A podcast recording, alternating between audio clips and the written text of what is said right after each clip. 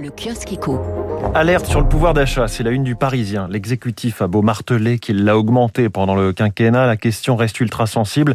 C'est dans le Parisien que Bruno Le Maire dévoile enfin la mesure pour contenir les prix de l'électricité. On va y revenir dans un instant dans le journal de l'économie de Radio Classique. Le ministre explique qu'aucun pays européen ne fait la même chose pour protéger le pouvoir d'achat de ses compatriotes. On reste sur cette thématique avec la question du jour dans le journal La Croix. Une baguette de pain à 29 centimes. Est-ce bien raisonnable? Le Figaro Économie l'évoque aussi, la baguette Leclerc à 29 centimes fait s'étrangler les boulangers. On y reviendra dans le journal de 7h30, cette initiative des supermarchés Leclerc que dénoncent les boulangeries indignées euh, d'un geste qu'elles jugent destructeur de valeur. Le Figaro Économie qui fait sa une sur l'assurance vie. On y revient là dans deux minutes. Toujours à propos d'argent, la majorité présidentielle pousse à de nouvelles baisses d'impôts. C'est la une des échos ce matin. Il y a aussi dans le Parisien cette double page immobilier. Le marché atteint des sommets comme si la crise sanitaire Loin de réfréner, les projets des acheteurs avaient servi de catalyseur. Le journal donne tous les prix ville par ville.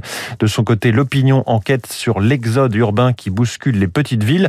Dans les stations balnéaires, les prix des logements anciens ont bondi de 18% depuis mai 2020. Et puis ce chiffre, nous passons 3h30 par jour sur nos téléphones. C'est une brève à la toute fin du Figaro Économie. La société d'analyse de données spécialisée App Annie publie ses statistiques. 3h30 donc pour les Français, c'était 2h45 en 2019. Moyenne mondiale, 5 heures par jour. Allez, on range son smartphone et on referme ce kiosque éco.